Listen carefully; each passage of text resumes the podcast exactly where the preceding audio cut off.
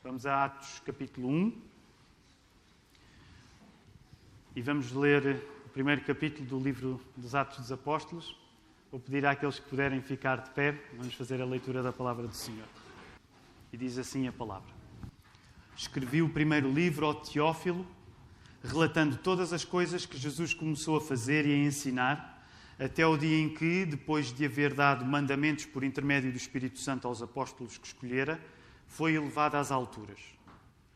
A estes também, depois de ter padecido, se apresentou vivo, com muitas provas incontestáveis, aparecendo-lhes durante 40 dias e falando das coisas concernentes ao reino de Deus.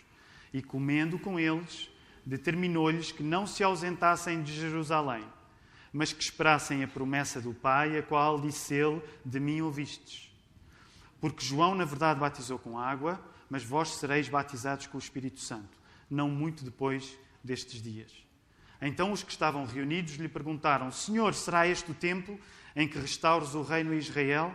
E respondeu-lhes: Não vos compete conhecer tempo ou épocas que o Pai reservou pela sua exclusiva autoridade, mas recebereis poder ao descer sobre vós o Espírito Santo e sereis minhas testemunhas tanto em Jerusalém como em toda a Judeia e Samaria e até aos confins da terra. Ditas estas palavras, foi Jesus elevado às alturas, à vista deles, e uma nuvem o encobriu dos seus olhos. Estando eles com os olhos fitos no céu, enquanto Jesus subia, eis que dois varões, vestidos de branco, se puseram ao lado deles e lhes disseram: Varões galileus, por que estáis olhando para as alturas?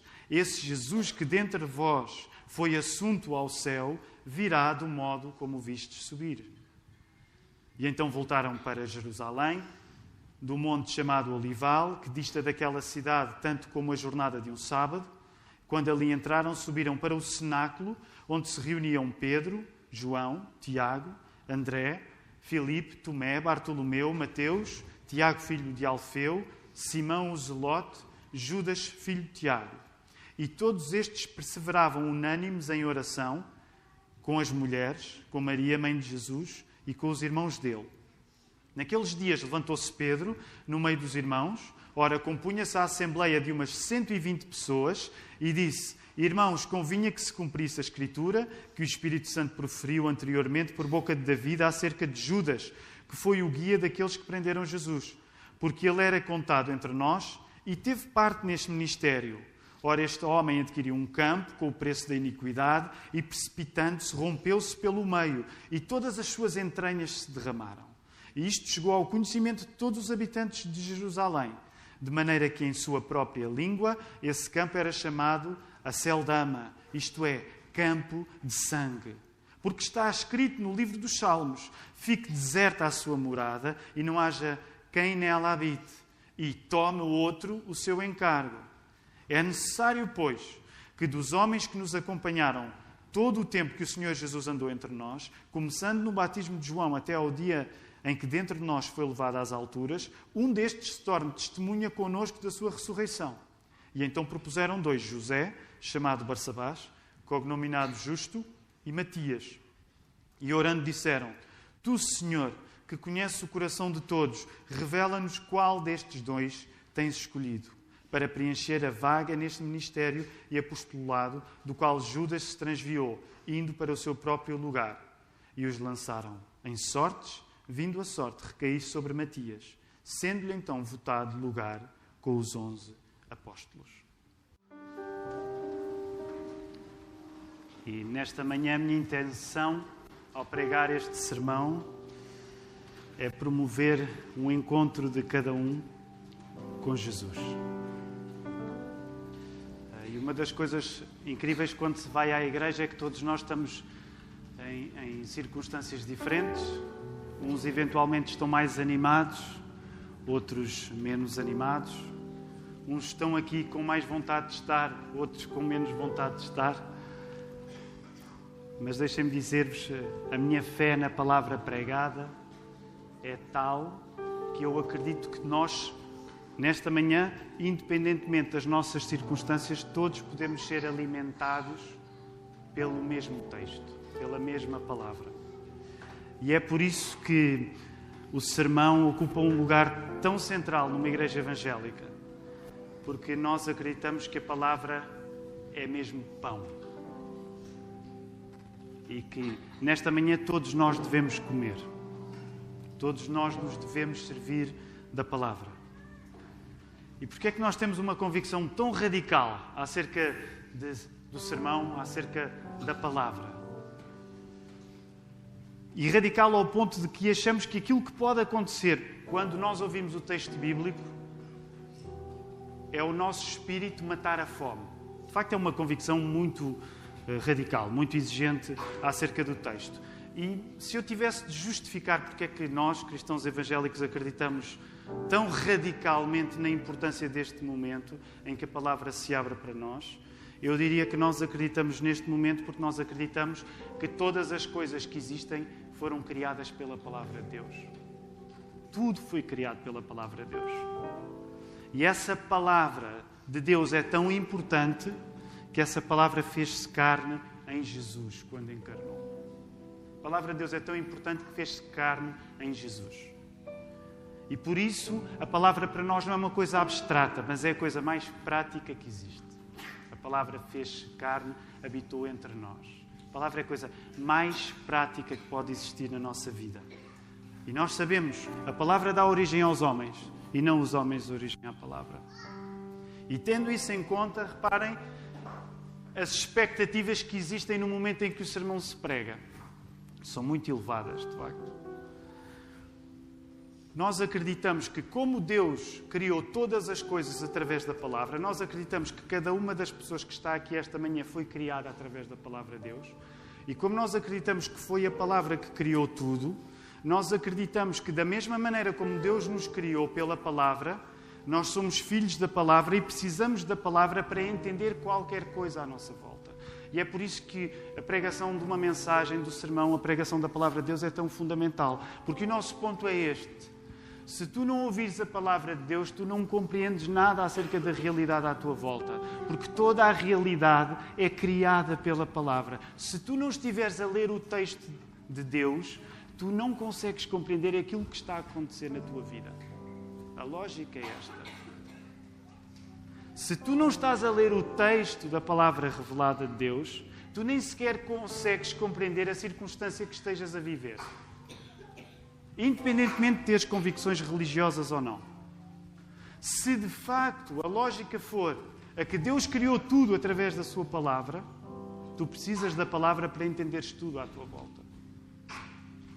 E claro que alguém pode dizer: Ok, Tiago, eu percebo esse esquema, eh, essa obsessão com a palavra, mas não achas que é um bocado descarado da tua parte colocar-te numa posição em que quando tu falas, tu dizes aquilo que Deus disse? Não achas que isso é um pouco ir além? Ires além da tua capacidade?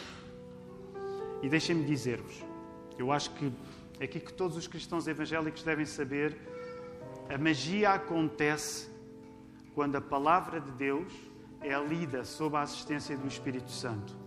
Porque aí o pregador, mesmo que seja um pregador tão fraco como eu sou, a minha fraqueza não consegue impedir a força de Deus. Percebem a lógica? Eu sou um fraco pregador, mas Deus é tão infalível na maneira como se revela que não é o facto de ser um fraco pecador que não possa significar que a força de Deus te diga alguma coisa nesta manhã. Vocês acreditam nisso? Quando nós pregamos a palavra sobre a dependência do Espírito, e foi isso que Jesus planeou para a sua igreja, que o Espírito conduzisse os apóstolos, que depois conduzisse toda a igreja, quando nós acreditamos que o Espírito conduz a igreja, quando a palavra é pregada na dependência do Espírito, imaginem o descaramento. O pregador pode dizer: Deus diz. E se nós acreditarmos que Deus diz, significa que quando a palavra é pregada, nós estamos a entrar numa zona de poder de Deus na nossa vida. E nesta manhã, essa é a minha oração. Que nós possamos, com fé, entrar numa zona que é uma zona de poder. Que a palavra, ao ser pregada, Deus pode revelar-se a ti nesta manhã. Tu acreditas nisso? Eu até pus o Nando a tocar, repararam? É a primeira vez que isso acontece. Para vocês acreditarem um pouco mais, porque é mais fácil acreditar no que eu digo quando o Nando está a tocar. Mas eu gostaria que nós pudéssemos pedir a Deus que Ele nos ajudasse a entrar nesta zona de poder, porque Ele não falha com as suas promessas. E eu gostaria que nesta manhã tu pudesses contemplar a possibilidade de, apesar de poder ser falível, és certamente, podes ser um pecador, mas te colocares numa, num lugar onde a tua fraqueza não seja uma razão para impedir que a força de Deus se revele a ti nesta manhã. Eu vou pedir-vos que possam ficar em pé, vamos orar.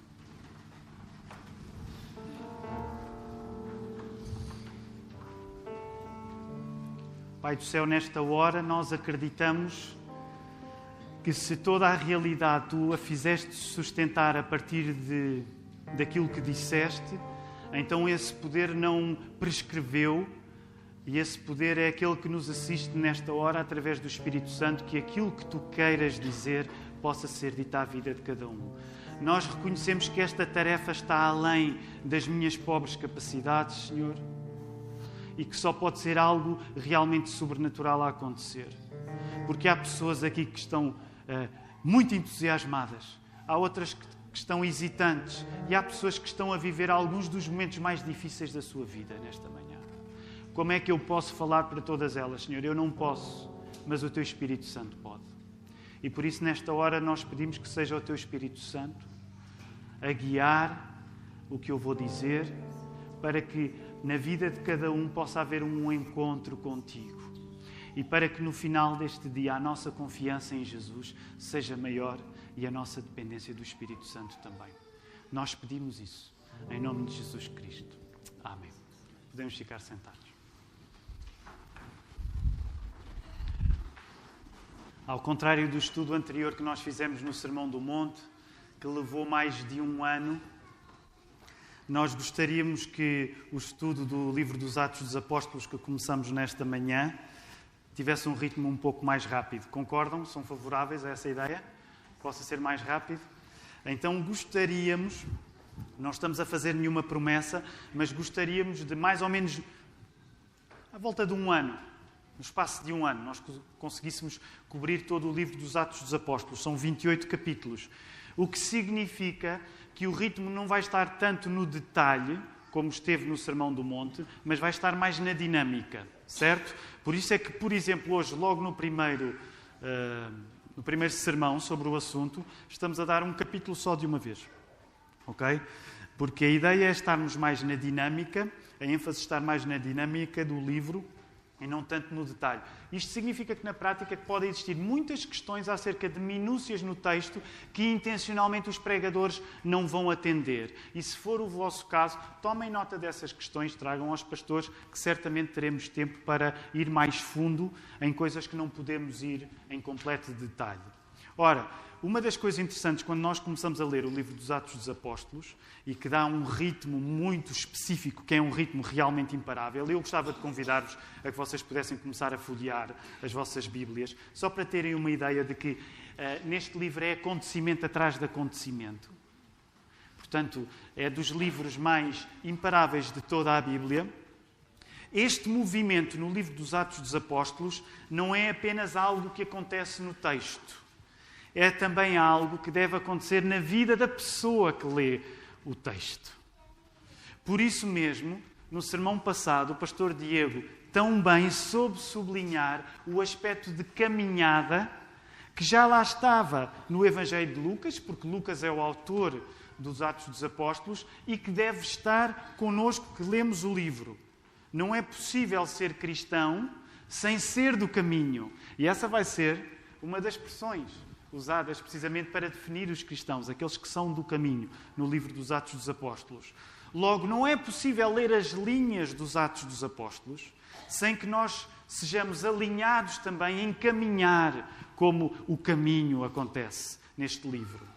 E para termos uma ideia de como este livro foi lendo ah, ao longo de toda a história, deixem-me começar por citar um grande pregador do século IV e V, ah, João Crisóstomo, bispo de Constantinopla, atual Istambul, na Turquia. Este homem era um homem incrível, só para vocês verem como é que os cristãos eram há, há, há uns tempos. Bons exemplos para nós.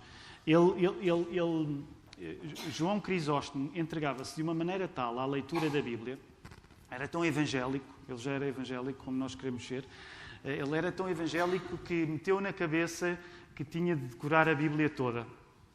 E durante dois anos praticamente não se deitou à noite a decorar a Bíblia. Isto é verdade, vocês podem ler sobre o assunto. Este homem meteu na cabeça, tenho de decorar a Bíblia toda. Para aqueles que decoraram o Sermão do Monte e se sentem contentes, ok, João Crisóstomo, tá sem dormir durante cerca de dois anos. O que é que ele ganhou?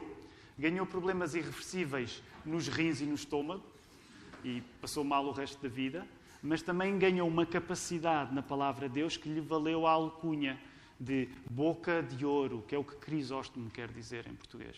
Boca de ouro, João Crisóstomo.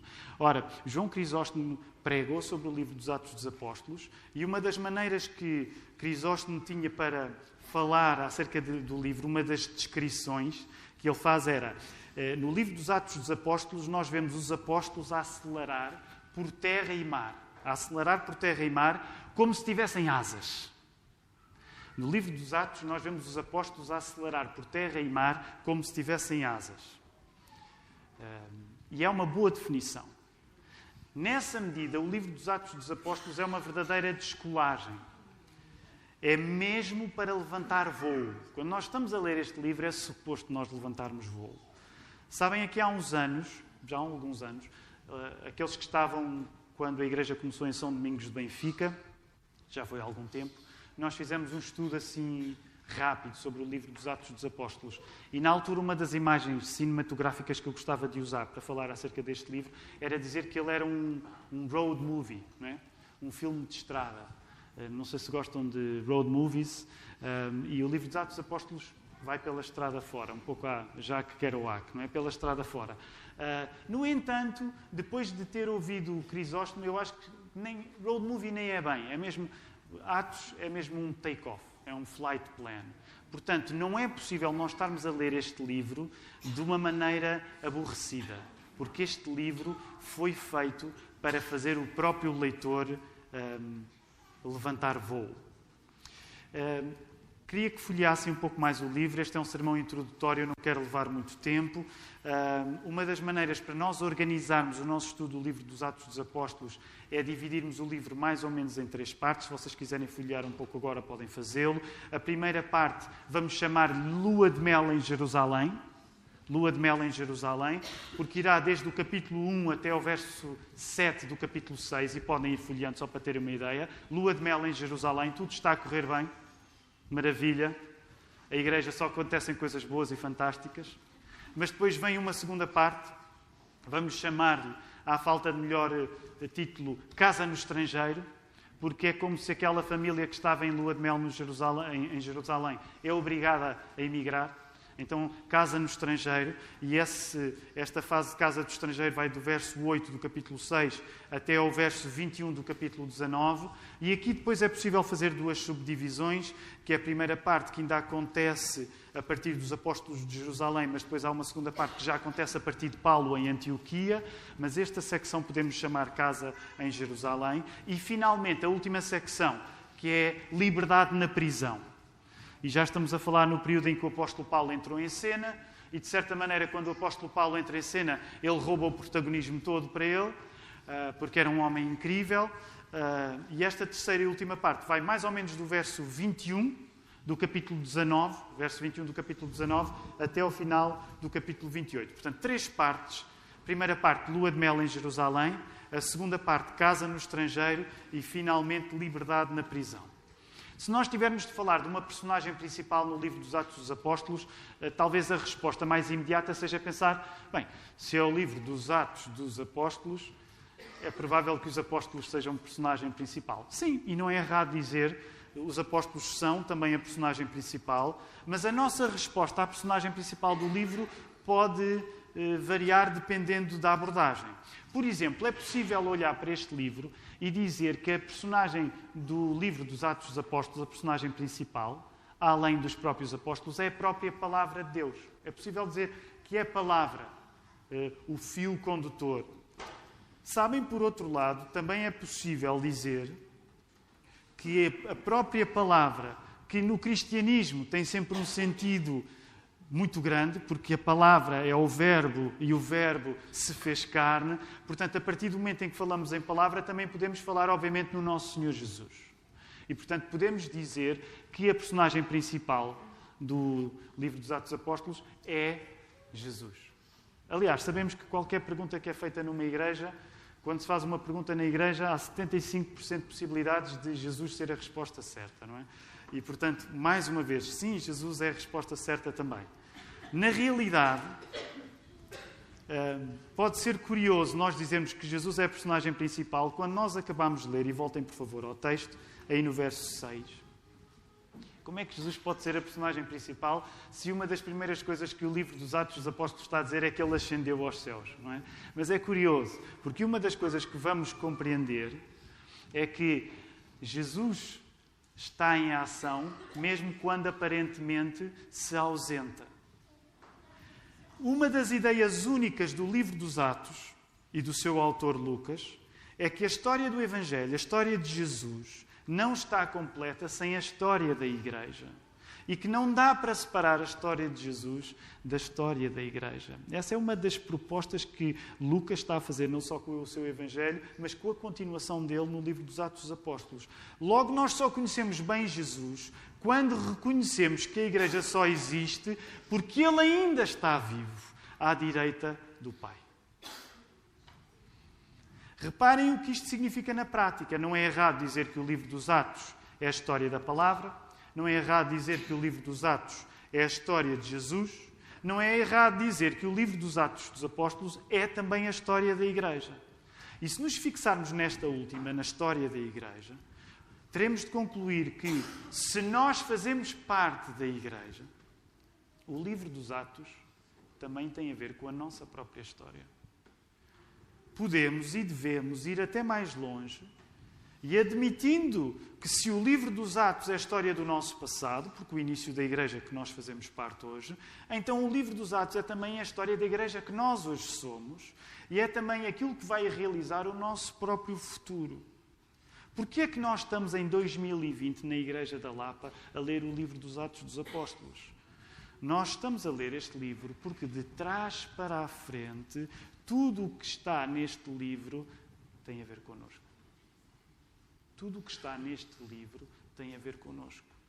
Um dos propósitos de nós nos dedicarmos agora, no início do ano, ao estudo do livro dos Atos, é podermos, de um modo bem prático, compreender o que Deus tem estado a fazer na nossa vida no passado, compreender o que está a acontecer agora, aqui em Lisboa 2020, e termos uma ideia daquilo que Deus quer fazer no futuro. Uma igreja da Lapa ao espelho também é aquilo que nós estamos à procura agora que começamos a ler este livro dos Atos dos Apóstolos. Uma igreja da Lapa ao espelho. E sabem que isto é interessante porque, ao estudarmos Atos, nós compreendemos que uma das preocupações de Lucas, o seu autor, que se apresenta logo no verso 1, escrevendo para Teófilo, uma das preocupações de Lucas é que ele desejava que o seu texto, quando ele estava a escrevê-lo, não fosse muito diferente da literatura romana e grega da sua época. Ele queria que o mesmo cidadão romano ou grego de há dois mil anos que lia outros livros pudesse ler o seu livro. E sabem, sobretudo a literatura grega valorizava que o leitor, quando lesse alguma história, se sentisse parte dos acontecimentos que eram descritos. Isto era uma coisa importante na cultura grega, que quando nós estávamos a ler alguma coisa, na medida do possível, nós nos sentimos, sentíssemos parte da ação que estávamos a ler. E a palavra para esta observação pessoal, esta capacidade de a pessoa estar a ler alguma coisa ao mesmo tempo que se procura encontrar naquilo que está a ler, a palavra grega que também se tornou romana, para esta operação, sabem como é que se chama? Chama-se autópsia. E eu sei. Hoje, quando pensamos em autópsia, pensamos em ver um cadáver. É? Uh, e eu não quero que a oportunidade de estudarmos o livro dos Atos dos Apóstolos seja para fazermos autópsias no sentido de observar um cadáver. Mas o sentido da palavra original, autópsia, quer dizer a pessoa, quando lê um texto, encontrar-se na própria ação que está lá descrita. E nesse sentido, deixem-me pressionar e insistir. Ao lermos o livro dos Atos dos Apóstolos, o propósito é encontrar-nos naquilo que nós vamos estar a ler e vermos ao espelho. Portanto, quando nós estamos a observar esta história, vamos querer fazer parte daquilo que lá está e vamos permitir que aquilo que lá está nos coloque em causa e assim sabermos quem somos. Por isso mesmo, ainda há pouco vos dizia, se não estivermos a ler o texto de Deus, nós não estamos a compreender a realidade de Deus. E eu sei que esta é uma afirmação muito radical, mas é de facto aquilo em que nós queremos. E é aqui que a magia acontece. Quando nós, guiados por Deus, lemos o texto de Deus, nós temos a capacidade de compreender uma realidade que foi criada pela palavra e que ainda hoje é sustentada pela palavra. É por isso que nós somos tão logocêntricos, tão, tão obcecados com a palavra. Há quatro afirmações com que quero culminar este sermão uh, e que nós podemos extrair a partir dos acontecimentos, do encadeamento dos acontecimentos que estão aqui descritos. E por isso eu vou fazer de uma maneira breve. Voltem a colocar os vossos olhos, por favor, no, no capítulo 1. E só para termos ideia dos acontecimentos, e depois quero rapidamente eh, partilhar convosco quatro observações. Reparem os acontecimentos. Começam aí, capítulo 1, verso 1 ao 5, nós encontramos uma espécie de prefácio. Lucas está a escrever para Teófilo e ao estar a escrever para um, ele não quer só escrever para um, quer escrever para todos. E vejam lá, coisa incrível, está a escrever, está a escrever para portugueses do século XXI hoje. O alcance deste livro. Então, do verso 1 ao verso 5, temos uma espécie de prefácio. Logo seguida, temos um período que nos fala que após a ressurreição, Jesus ensinou os seus discípulos acerca das coisas do reino de Deus durante aqueles 40 dias. Foram 40 dias a seguir à ressurreição, até Jesus ter ascendido. E depois temos a secção da ascensão propriamente dita, entre o verso 6 e o verso 11. Ao que se segue a rotina da pequena comunidade cristã, que reparem, interessante, já eram 120. A rotina daquela pequena comunidade cristã que se dividiam entre a oração e o templo, mas estavam juntos em oração a vida daquela igreja, juntos em oração e no templo. No versos 12 a 14 encontramos a rotina desta pequena comunidade. E finalmente a escolha de Matias para substituir Judas, que encontramos do verso 15 até ao verso 26. Portanto, são acontecimentos diferentes, mas é a minha convicção que, apesar de serem, com, uh, serem acontecimentos diferentes, nós podemos extrair quatro princípios com os quais, uh, os quais gostava de partilhar convosco hoje. Primeiro, Israel não está parado. Israel não está parado. Israel está no ir. E deixem-me dizer-vos: o título deste sermão é Está no ir. Se Deus quiser, em breve teremos o nosso cartaz a dizer está no ir. Em Portugal a expressão está no ir, eu não sei se os nossos irmãos do Brasil têm a expressão está no ir, não têm a expressão está no ir. Eh, eu acho que é mais ou menos parecida, e corrijam-me se eu, se eu cometer um erro linguístico agora, é mais ou menos parecida com uma coisa que o Zé Carioca dizia quando dizia S, apóstrofe, embora, simbora. É? é mais ou menos parecida. Eu sei que os mais novos não sabem quem é o Zé Carioca, mas era um brasileiro amado pelos portugueses há uns anos, pelo menos. Ele lia-o. E ele dizia Simbora. E eu ao início dizia Simbora, o que é isto? E fazia-me lembrar o nome do guitarrista dos Bon Jovi, que é o Richie Sambora. Mas eu pensei, não deve ser a mesma pessoa. Uh, ok? No Brasil ainda se diz Simbora? Ainda se diz? Se eu chegar ao Brasil e disser Simbora, as pessoas não vão dizer que pateta. Não? É tranquilo? Vai soar uh, bem? Sim? Ninguém vai ficar ofendido? Uh, em Portugal diz-se muitas vezes está no ir. Pessoal, está no ir, vamos embora. É óbvio que quando nós escolhemos este tema está no ir, há a ideia de está no ir, porque uma das coisas que nós já encontramos neste texto é que Jesus está a mandar a que o povo vá. E nós, geralmente, o povo, os seus discípulos, os apóstolos e toda a igreja, não é? Nós, geralmente, chamamos a esse grande ide de Jesus a grande comissão. Mas quisermos lembrar esse ir de Jesus, esse ir de Jesus, ao mesmo tempo que pensamos, está no ir, que é uma expressão bem portuguesa para dizer não dá para ficar parado. Está no ir, não dá para ficar parado. E o primeiro elemento que está no ir nesta história é Israel não está parado, Israel está no ir. Nesse sentido, não terminou a história com H grande. Não só Deus não esqueceu a sua aliança com Israel, como Jesus é a prova de que essa aliança continua. O facto de, neste texto, Jesus ascender aos céus significa que Jesus é o Messias esperado por Israel e que, da mesma maneira como até Jesus ter vindo tudo estava no controle do Senhor Deus, agora que Jesus foi para os céus, tudo continua no controle do Senhor Deus. Senhor Deus, esse que recebeu Jesus, o Messias que tinha sido prometido a Israel. Portanto, Jesus subido é Jesus Senhor. Sabem porquê que é preciso enfatizar isso? Porque nós que não somos judeus, muitas vezes temos uma tendência que não é completamente positiva, que é ler o Novo Testamento e dizer assim: olha, Israel já foi, agora é para nós. Errado. Quando nós estivermos a ler o texto do livro dos Atos dos Apóstolos, uma das insistências que nós vamos encontrar é que a Igreja está constantemente a passar esta mensagem. Judeus, pelo facto de Jesus ter ressuscitado e ter ascendido aos céus, isso significa que Deus cumpriu tudo aquilo que prometeu ao longo do Velho Testamento, ao longo da Bíblia hebraica. E a nossa tendência como gentios é não ligar muito a isso e pensar Israel, Velho Testamento e Igreja, Novo Testamento. Cuidado com essa separação. Porque Lucas queria dizer aos seus compatriotas que a história de Israel não tinha acabado. Pelo contrário, pelo facto de Jesus ter ascendido, era sinal que o Messias tinha vindo e que ele tinha regressado ao Pai e que ele estava à sua direita e que Israel não tinha sido abandonado por Deus. Sabem, a determinada altura nós vamos estudar esse texto, quando hum, Estevão é martirizado. Ele precisamente coloca os olhos em Jesus, ele tem uma visão de Jesus ascendido. Ascendido, neste caso, à direita do Pai. Porquê? Porque ele queria que os seus irmãos soubessem que quando ele falava na história de Jesus, Israel não estava a ser abandonado. Pelo contrário, Israel está no ir. E este vai ser um elemento que percorre todo o livro dos Atos Apóstolos.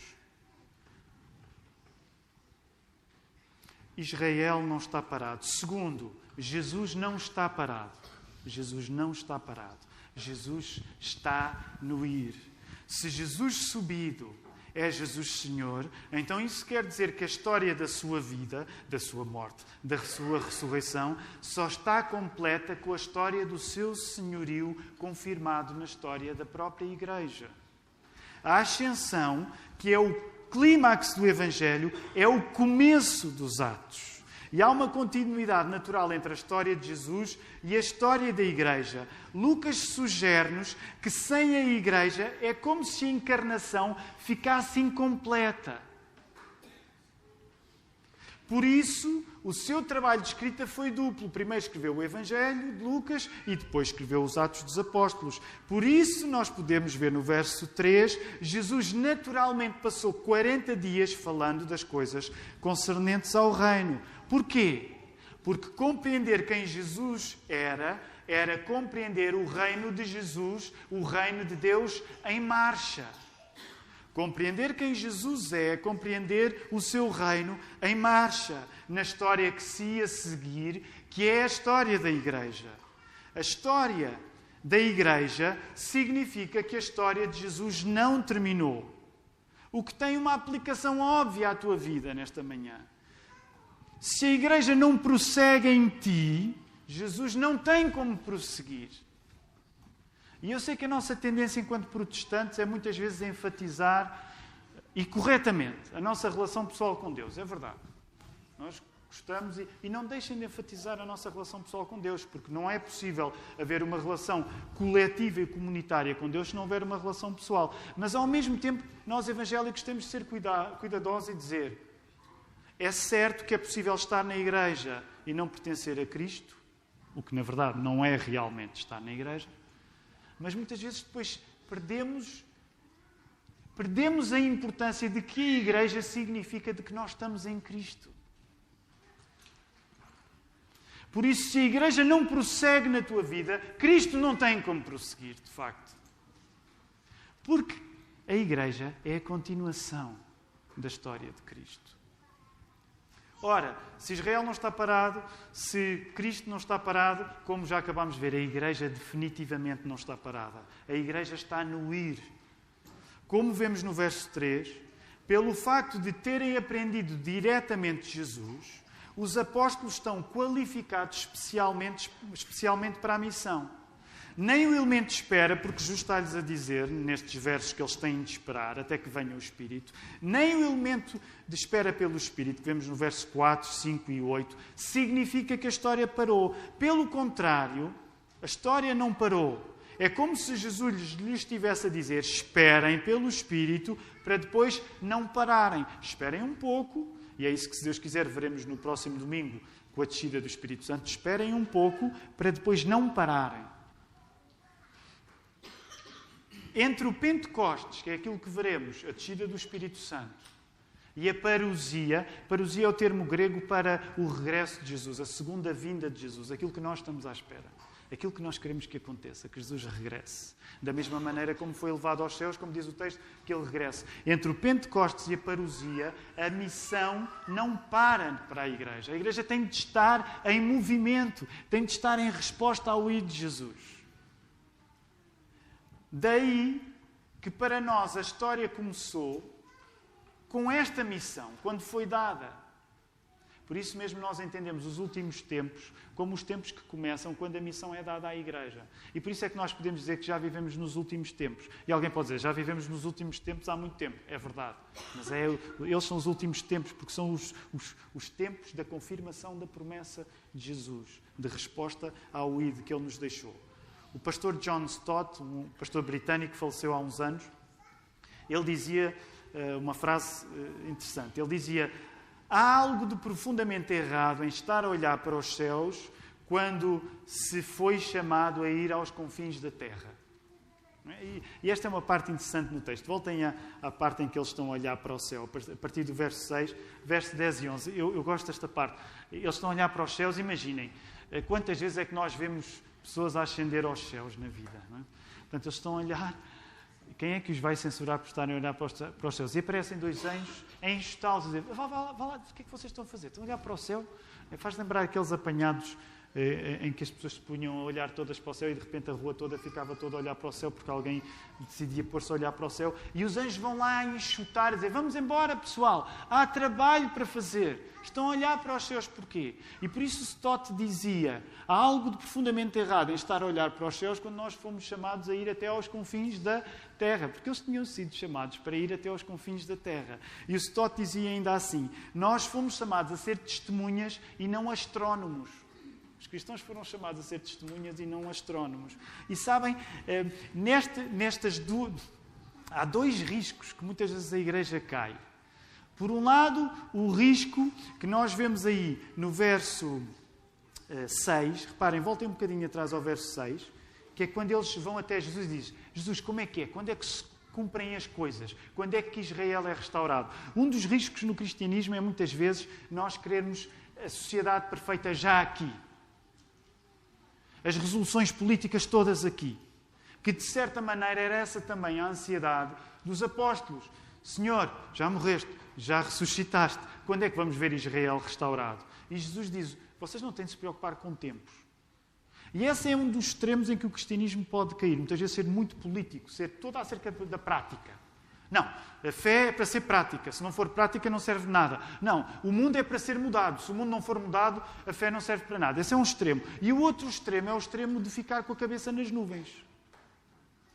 Fechados na nossa relaçãozinha pessoal com Deus, a dizer eu não sou deste mundo, eu não quero saber nada, a política não me interessa. Portanto, são dois extremos. E a coisa interessante é que os anjos estão lá a enxutá-los de ficarem com a cabeça nas nuvens, ter assim uma relação pietista com Deus. E nós somos chamados a não cair nem no extremo de querer tudo resolvido politicamente, nem no extremo do pietismo. Okay? São dois extremos que nós não somos chamados a cair. Por isso mesmo, vejam como é que as coisas acontecem na prática. Havia trabalho a fazer. E é curioso, porque o trabalho que havia para fazer era eles dedicarem-se à oração, como se dedicam aí no verso 14, e na escolha de um substituto para Judas. Havia trabalho para fazer. E é isso que eles avançam. Portanto, Israel não está parado, Jesus não está parado, a igreja não está parada, e para terminar, tu não podes estar parado. Tu não podes estar parado. Tu tens de estar no ir. Jesus chama-te a ir da mesma maneira que ele veio. Eu não vou elaborar muito acerca do ir, mas pelo menos algo concreto quero deixar-te nesta manhã. A ideia do ir é a ideia de nós reproduzirmos, guiados pelo Espírito Santo, basicamente aquilo que Jesus fez por nós. Isto não significa que nós vivemos para os outros com o poder que Jesus teve de nos salvar. Nós não salvamos ninguém. Mas se nós somos salvos por um Senhor que deixou o seu conforto, como Filipenses 2 descreve, para se humilhar à forma de homem vir até nós, é natural que a igreja que diz que acredita neste Senhor tenha o mesmo tipo de atitude para com os outros. Se Jesus deixou o seu melhor para vir até nós, nos salvar, então é normal que nós que fomos salvos num gesto de humilhação e de graça, queiramos fazer o mesmo, queiramos estar na mesma atitude de ir que Jesus teve quando veio até nós. E imagina que tu acreditas em estar no ir ao ponto de não te preocupar a opinião de quem fica. Imagina por um momento de que, em relação àquilo que Jesus quer que tu vás, em relação àquilo que Jesus quer que tu faças, que tu estás tanto afim disso que a opinião de quem quer que tu fiques deixa de ser importante para ti. Sabem que eu creio que muitas vezes a nossa falta de resposta àquilo que Jesus nos pede está relacionada com o facto de nós, mesmo que sem consciência, nós atribuímos mais poder às pessoas que querem que nós fiquemos do que à pessoa que nos chama a ir.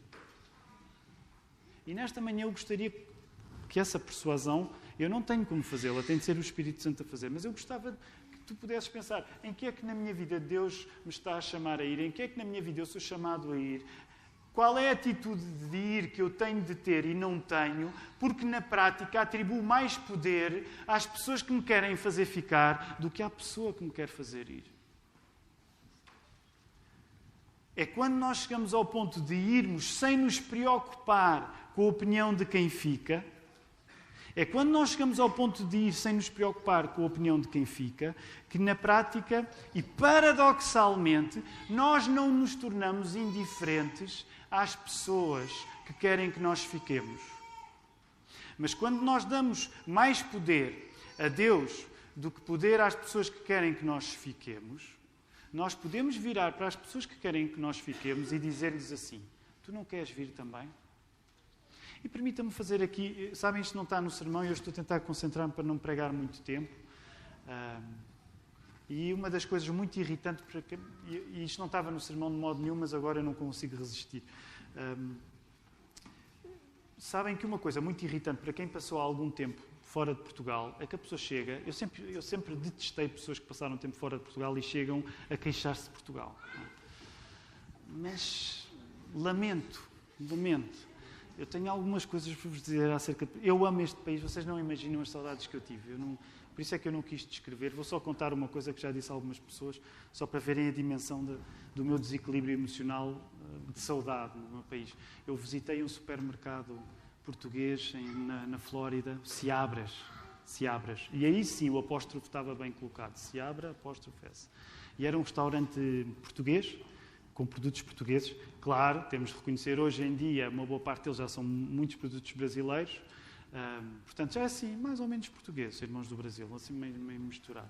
Mas sabem, eu chego lá eu estava já há alguns meses fora de Portugal. Eh, eu só, eu, só, eu só, estou a contar esta história para dizer que amo Portugal, para depois poder dizer mal de Portugal, ok? Eu sou primeiro chegar a fazer as coisas com lógica.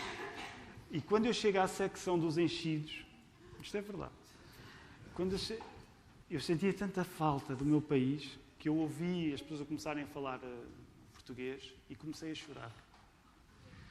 E chorar na secção dos enchidos de Seabras.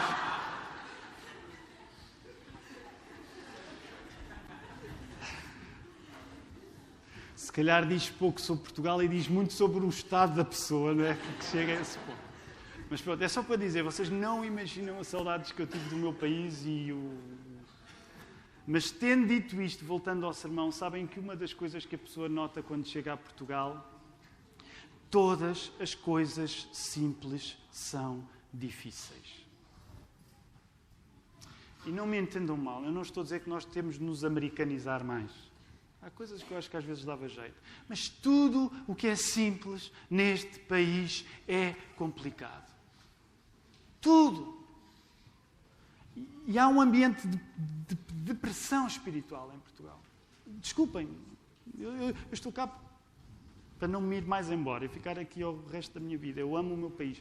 Mas nós ouvimos mais as pessoas que querem que nós fiquemos do que aquela que nos diz para ir. Tudo é difícil para nós. E permitam-me só aqui fazer, isto não estava no sermão, mas uma das coisas que eu acho que nós conseguimos perceber um bocado melhor é a vida dos imigrantes. Isso toca-nos muito agora, quando pensamos em imigrantes, ah, porque tivemos assim um, um aperitivo de vida de imigrante. E os irmãos brasileiros, vocês sabem, vocês tiveram de abandonar a vossa vida no vosso país para vir até aqui. Isso é incrível. Vocês tiveram de acreditar no ir. Se vocês não acreditassem no ir, eu não estou a dizer que todos emigraram porque Jesus vos disse, vai para Portugal. Aliás, às vezes as piores imigrações brasileiras são aqueles que chegam cá a dizer que Deus os chamou para cá. São aqueles que nós precisamos ter mais cuidado com eles. Mas, dizendo isto, vocês sabem o que foi ir no essencial, por convicção. E não me levem a mal falando para os portugueses. Nós estamos sempre a fazer tudo tão difícil das coisas simples que o Evangelho nos diz. Tudo é complicado na Europa, tudo é complicado na Europa. E quando não é complicado, nós arranjamos maneira de complicar. Aliás, quanto mais simples seja a coisa que alguém esteja a dizer, menos credível essa pessoa é. Na Europa tem de se complicar, porque se não for complicado, então essa pessoa não é de confiança, ela não percebe a realidade. E o que eu te quero dizer é que se tu acreditares naquilo que Jesus te está a dizer, há muitas coisas que se Ele te manda para ir, é para tu ires mesmo. E que a tua complicação não pode ser maior do que a capacidade de simplificar que o Espírito Santo te dá. Sabem, para terminar, creio que nós, por exemplo, não convidamos outras pessoas. Deixa-me dar um exemplo desconfortável, que é em Portugal o exemplo de portugueses convidarem outros para vir à igreja. É sempre desconfortável. E reparem, e quero dizer isto para nos entusiasmar, mas por isso é que a nossa população brasileira cresce mais e a dos portugueses vai ficando para trás. Porquê? Porque nós portugueses não podemos acreditar no Evangelho. Eu acredito que Deus é tão compassivo que até português Ele é capaz de salvar.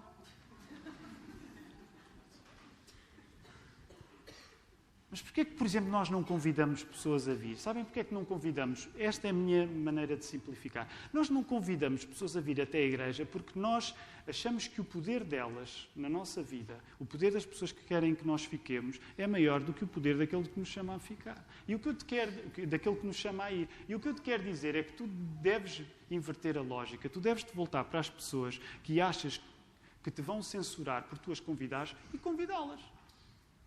Oh, Tiago, tu não conheces o meu ambiente de trabalho. Não conheço. E vocês têm uma tarefa que eu não tenho, eu reconheço. Eu não estou a dizer que a vossa vida é mais simples que a minha, de certa maneira pode até não ser. Mas uma boa parte das vezes nós não convidamos pessoas ou não falamos delas acerca de Deus, porque de facto nós acreditamos que o poder que elas têm para fazer a nossa vida continuar na mesma é maior do que o poder que Jesus tem para colocar a nossa vida a andar. E ao dizer-te isto, quero terminar e dizer: não, estou, não me interessa mexer na culpa. Sabem que uma das coisas que eu tenho vindo a refletir é tão fácil para um pregador acabar a falar de culpa e as pessoas sentem-se culpadas. E o Espírito Santo trabalha na culpa com contrição. Mas a culpa não deve ser aquilo com que tu saias nesta manhã. Eu não estou interessado em que tu te sintas culpado. Honestamente, não estou. A culpa não vai fazer nada de bom na tua vida se não for o Espírito Santo a guiar-te além dela. Ok? Mas deixa-me dizer-te isso. Eu acredito sinceramente que aquilo que Deus está a fazer na nossa igreja não é uma coisa normal. Não é uma coisa normal. Para quem esteve fora meio ano e volta, a igreja não, a igreja não, não decresceu, pelo contrário, até aumentou. Nem todas as igrejas em Portugal estão nas nossas condições. Nós podemos tornar isto sociológico. Ah, isto é da imigração agora. Ou tu podes olhar para isto com olhos espirituais. E podes tentar entender que a pessoa que te está a chamar a ir é aquela que te dá poder para tu te virares para aquelas que querem que tu fiques e tu poderes convidar. Não queres vir também? A Igreja da Lapa tem de avançar. Eu vi um pequeno vídeo, não pudemos estar na, na, na reunião da Margem Sul, mas uh, o pastor Diego fez-me chegar um pequeno vídeo da, da Igreja da Margem Sul, da missão da Margem Sul. E foi forte, sobretudo para aqueles que vieram de São Domingos de Benfica, porque nós lembramos de um tempo em que estávamos numa cave, era um lugar muito pequeno, e era como se eu estivesse a ver aquele filme outra vez. Uma pequena igreja crescente. Nem todas as igrejas, meus irmãos, estão no nosso lugar em que podem desdobrar-se num trabalho da margem sul. Que privilégio. Eu vou dizer, e com isto já disse que queria terminar, ainda não consegui corrigir isso na minha vida de terminar quando digo que quero terminar, mas talvez não seja uma coisa muito humilde de se dizer, mas sabem que eu acredito que Deus quer que nós cresçamos em santidade, mas que quer que nós cresçamos em número. Eu acredito nisso. Eu acredito que Deus quer que nós cresçamos em número. Eu acredito que Deus quer que nós cresçamos porque ao reconhecermos o poder dele na nossa vida, nós damos mais valor àquele que nos chama a ir do que àqueles que nos querem fazer ficar e voltamos para as pessoas ao nosso lado e convidamos para virem ouvir a palavra de Deus, porque é onde a magia acontece. Porque é onde a magia acontece. Igreja da Lapa está no ir. Que o Senhor nos ajude.